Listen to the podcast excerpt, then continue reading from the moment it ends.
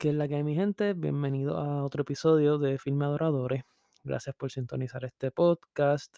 Eh, en este episodio voy a estar hablando de mi película favorita, que es Kill Bill, volumen 1 de Quentin Tarantino. Eh, voy a leer la sinopsis rapidito, que dice así. El día de su boda, una asesina profesional sufre el ataque de algunos miembros de su propia banda, que obedecen las órdenes de Bill, el jefe de la organización.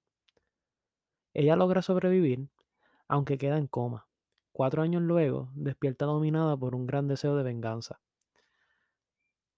Eh, ¿Qué yo puedo decir de Kill Bill? La cuarta película de Quentin Tarantino. Para mí, esta es una de las películas que me... Cada, cada persona que le apasiona el cine, ¿verdad? Según con las que yo he hablado, tienen una película que como que la hipnotiza. Y esta película a mí me hipnotizó totalmente.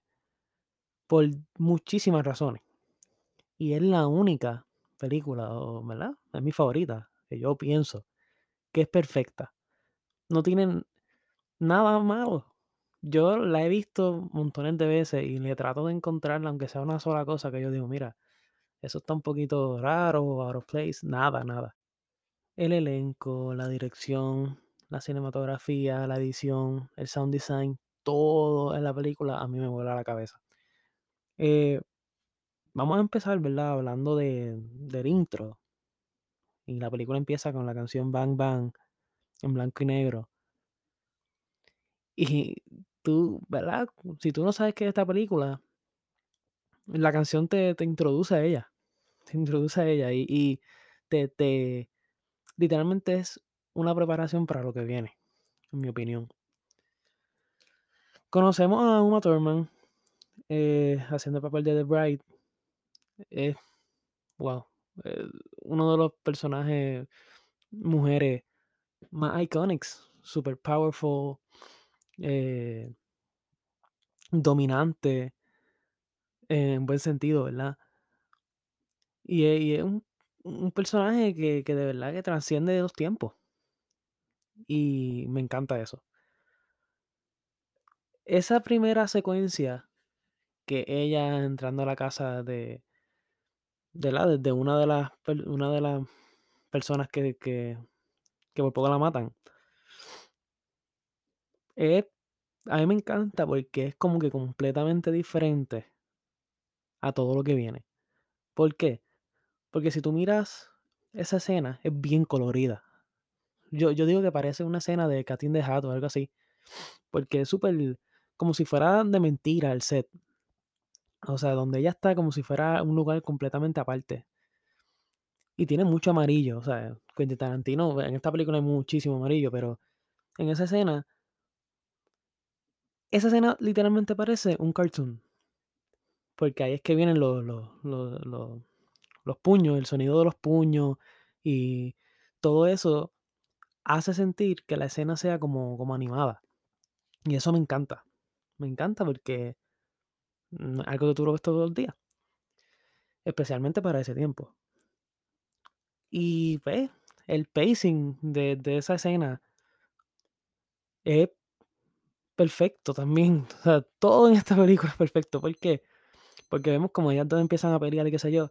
Llega la nena de la escuela y Uma Thurman con el cuchillo en la espalda y como que le invita a tomar un café, etcétera, etcétera, etcétera. Y tú piensas que como que se va a quedar ahí o van a hacer lo que la muchacha le dice a, a The Bride, como que "Ah, vamos a encontrarnos aquí, qué sé yo. Y cuando menos te lo espera, un tiro y pues, The Bride tiene que matarla. Y esta escena es la que mucha gente, ¿verdad? Y todo el mundo piensa que si Quentin Tarantino decide hacer una parte 3, se va a enfocar en esto.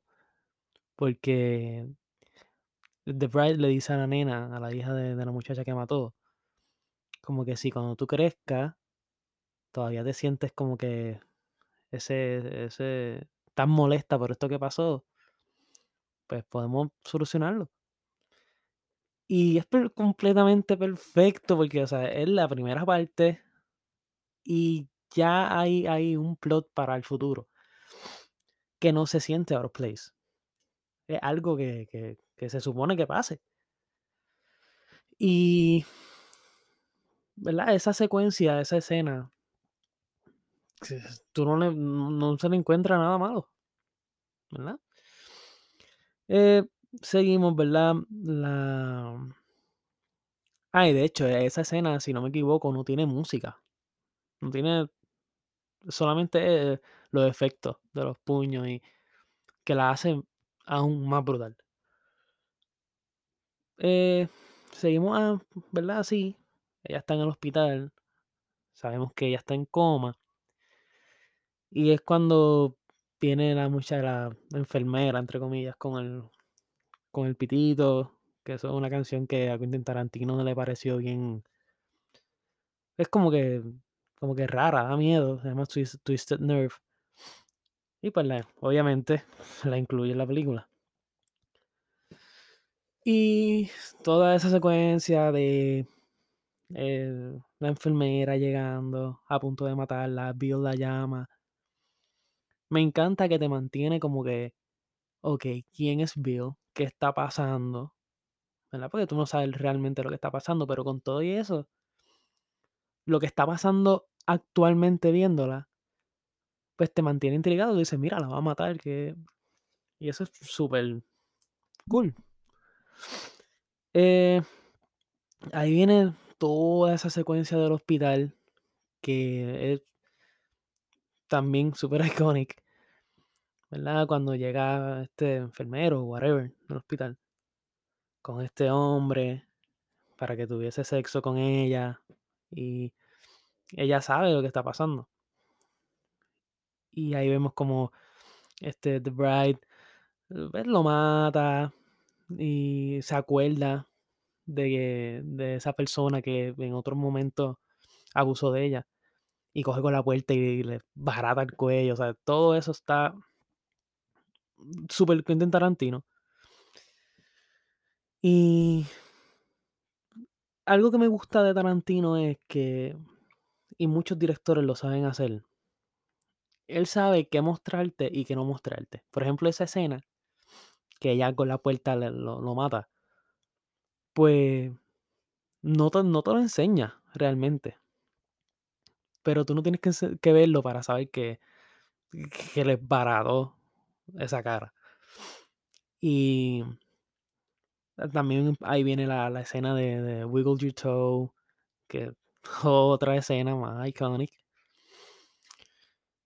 Y la dirección tiene mucho que ver ahí. La manera en la que Tarantino pone la cámara en el pie, en su cara, eh, como y lo lo seguiré diciendo todo el podcast. Cada decisión que Tarantino tomó en esta película, pues, yo encuentro que era la opción A, y la opción que era, y salió perfecto. Absolutamente todo. Eh, ahí es cuando, ¿verdad? Ella mueve su su su pie, sus dedos, y empieza, pues, puede salir de de ese hospital. Y ahí viene la toda esa secuencia de anime, de animación, de la historia, ¿verdad? De O-Ren. ¿Qué es lo que yo digo? Mira, en otra película, un director decide hacer algo como lo que hace ahí, Tarantino y puede dañarla. Puede dañarla, mira, pues, eso pudo haber sido muy gory, eh, muy diferente para una película de acción. ¿Verdad? Porque eso que eso que pasa ahí en esa anima en esa secuencia de animación, él lo pudo hacer con con personas, ¿verdad? Pero él supo cómo para que tú entiendas a O-Ren ¿verdad? Hacerlo más que sea más fuerte, más gráfico. Y eso es lo que tú porque, okey, sí, ella le hizo eso a The Bride pero ella también tiene una historia. Y vemos, ¿verdad? Cómo le matan a sus papás, y ella se venga. Y esa fue la primera vez que yo vi esa mezcla de que, okey, estoy haciendo esta película de acción o whatever, y voy a añadir esta secuencia animada en dibujo, eh, para complementar toda esta película.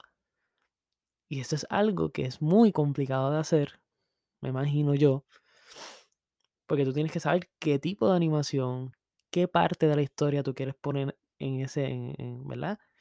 De esa forma, para que no dañe la película. Y otra vez, le salió perfecto. Y realmente una de las secuencias animadas de las mejores. Eh, y, ¿verdad? Ahí viene la para mí es la mejor escena de acción de la historia, para mí. Esto es muy, muy subjetivo. Eh, los Crazy 88. Toda esa secuencia, desde que ella llega a ese, a ese lugar, no sé si es un hotel o whatever, o sea, te mantiene todo el tiempo, ok, ¿qué está pasando? Tiene una secuencia que es un one shot, que ella caminando al, al baño, si no me equivoco. O sea, en toda esa secuencia de, su pelea con Oren, hay tantas y tantas y tantas cosas. Hay música, el tan, tan, tan, que por ahí para abajo eso salió en montones de películas de acción. Eh, tú sabes, es increíble como, porque realmente en Kill Bill 1, eh, yo las divido en dos. Hay gente que piensa que Kill Bill. Las, ve como una película completa, yo las divido. Kill Bill 1 no pasa tanto, realmente. Lo que pasa es que está tan bien organizada que tú no te das cuenta, pero realmente lo que está pasando es algo bien simple. Tampoco hay muchos lugares. Es que el Tarantino coge una escena, esa de los Crazy 88, y la extiende, la extiende, la extiende, la extiende, la extiende, y le saca tanto el jugo. Eh, por ejemplo, cuando ella está peleando. Con los Crazy 88 y todo se vuelve blanco y negro, realmente eso fue una decisión que él tomó porque el estudio le dijo, mira, esto está demasiado sangriento, edítala. Y él le preguntó que si la podía poner blanco y negro y le dijeron que sí. Pero esa decisión complementa completamente todo eso. ¿Por qué? Porque se divide en dos ahora, esa, esa pelea. Y sí, es súper gory. Y al ser blanco y negro, tú sientes que estás viendo como que algo distinto y ahí hay muchísima influencia japonesa, de películas japonesas y todo eso. Y eso obvio, él lo ha dicho mil veces. Eh, y hasta el cambio de, de color tiene hasta un sonido. Y, todo es tan flawless. Todo, todo fluye en esa película. Y claro, en, en toda esa escena, en toda esa secuencia de los Crazy 88, podemos hablar de, de montones de cosas. De por lo la, la pelea de, de The Bride con la nena, con Gogo, creo que, es que se llama. Eh, esos shots, cuando ella le tira la, la bola esa de metal y traspasa la, la madera, todo eso es completamente diferente a toda la acción que estamos viendo. Porque generalmente estamos viendo a Uma Thurman peleando en un white, ¿verdad? Con diferentes personas. Ahí estamos viendo un close-up. Y movimientos de cámara. Y, ¿Verdad? Estoy aquí geekeando full. Pero son cosas que no es fácil, ¿verdad? Coger una, un- una secuencia y alargarla tanto y hacerla sentir tan diferente. Y, ¿verdad? O- otra cosa, por ejemplo, es el humor en la película. La película no se siente como que pesada ni como que muy seria. Como por ejemplo, cuando ella le gana todo, hay un nene. Y ella en vez de arrancarle la cabeza, lo- Tarantino lo, lo, lo forma algo gracioso. Y como que ella lo regaña. Y le da con la espada, ¿verdad? Por atrás. Y son tonterías. Pero que en otra película tú ves algo como eso y se siente bien out of place y es como que, ay, ¿qué es esto? Es cringe. Mira, aquí no. Y cuando pasa toda esa secuencia de los Crazy Eighty Gates, viene lo que es para mí uno de mis finales favoritos. Es la pelea en la nieve de, de Bright contra Oren. Hay, ¿verdad? Muchas cosas de esta escena que me encantan. ¿Verdad? La historia que hay. Porque lo que esta película hace muy bien es que ella no es el villano principal. El villano principal es Bill. Pero a la película darte esa animación, la, la, sección animada de la historia de Oren, tú también como que te interesa ella. Como que, ok, sí, ella es mala, pero le pasó todo esto. Y, ¿verdad? También el hecho de que, ¿verdad? Al ser animada, te hace que tú le prestes más atención. So, todo el mundo está como que conectando con ambos lados. Y. Ahí va de way, algo que no toqué. Fue cuando The Bright va y, y pide a que le hagan la, la, espada. Que eso es un plot muy importante, no sé por qué no lo toqué. Pero tocarlo así rapidito, ¿verdad? Toda. Lo más que me encanta de, de esa parte. Cuando ella. ¿verdad? El señor le hace la espada. Es cuando ella le dice como que tienes que darme la, espada, hacerme una, whatever, porque a la persona que yo quiero matar, tú le diste clase. Y él viene en una ventana empañada y escribe el nombre de Bill. ¿Sabes? Son detalles que todo eh, fluye, es lo que digo. Y de ahí luego viene The Bright, ve el nombre y lo borra. Pero queda una esquinita abajo y ella viene y la borra también. ¿Qué te dice esa escena? Que ella no quiere saber un divino de él. Y en ella no, no tuvo que haber una escena de, exposición, ni un diálogo bien grande. Simplemente ella coger y borrar su nombre de, de, de ese cristal. Cosas así. Por eso es que me encanta Tarantino y esta película como tal. Dando para atrás, hablando de, del, del final, pues ellos, ellas pelean y en la nieve, ¿verdad? Y es un setting bien curioso que sea en la nieve. Pero complementa perfectamente esa, esa escena final. Y yo siento que es como si tú estuvieses viendo lucha libre. Si alguien escribe lucha libre, alguien de los que está escuchando, cuando, ¿verdad? En, en, entretenimiento, todos sabemos que eso es fake, ¿verdad? Pero en el entretenimiento, cuando es un one-on-one, por ejemplo, el heel contra el face, el malo contra el bueno, hay un momento donde el malo está dominando la, pelea y donde el bueno está dominando la, pelea. Pero aquí pasa exactamente lo mismo. Por ejemplo, hay una parte donde Oren le da en la espalda y pues, Uma o The Bright se lastima y se levanta y luego The Bright le da en el pie y ahora ya está un poco comprometida para, ¿verdad? Oren está un poco comprometida para seguir la, la batalla. Y todo eso me encanta, porque te mantiene como que en, en el tirijala, como dice, decimos acá en Puerto Rico. Y ah, todos sabemos cómo acaba, ¿verdad? Que The Bright le corta la parte de arriba de la cabeza.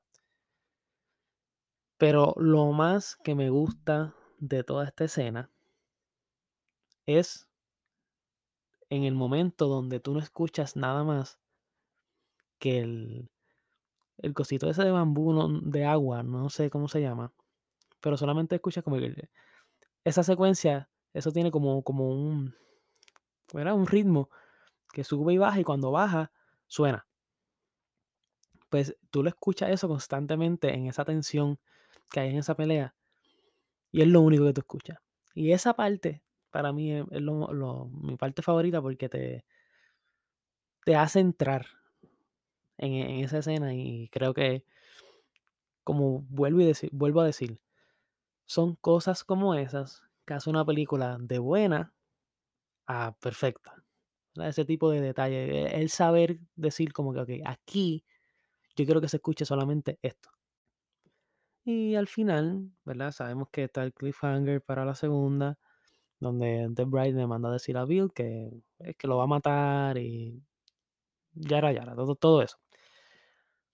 Eh, que para, ¿verdad? Mis mi pensamientos finales para acabar este podcast, ¿qué yo puedo decir sobre esta película? Mano, esto es un essential de, del cine. Si no la has visto, por favor, alquílala, cómprala, yo no sé. Este, y vela, porque realmente hay muchísimas cosas de las que tú puedes aprender si, si ¿verdad? Si te gusta mucho el cine, eh, ¿verdad? Cinematografía, dirección, stunts, actuaciones, edición, sound design, todo en esta película está brutal. Eh, creo que es como que no es, no es que sea suave la película, no es que sea, ¿verdad? Para nenes, pero no es tan fuerte como, como por ejemplo Pulp Fiction o algo así. Y, ¿verdad? Si me motivo, probablemente haga un review de la segunda parte de Kill Bill. Pero realmente esta es mi película favorita. Kill Bill Volumen 1. Como dije, esto es un must si no lo has visto. Y realmente, ¿verdad? Se justifica porque no es tan solo mi película favorita, sino de, de muchas personas.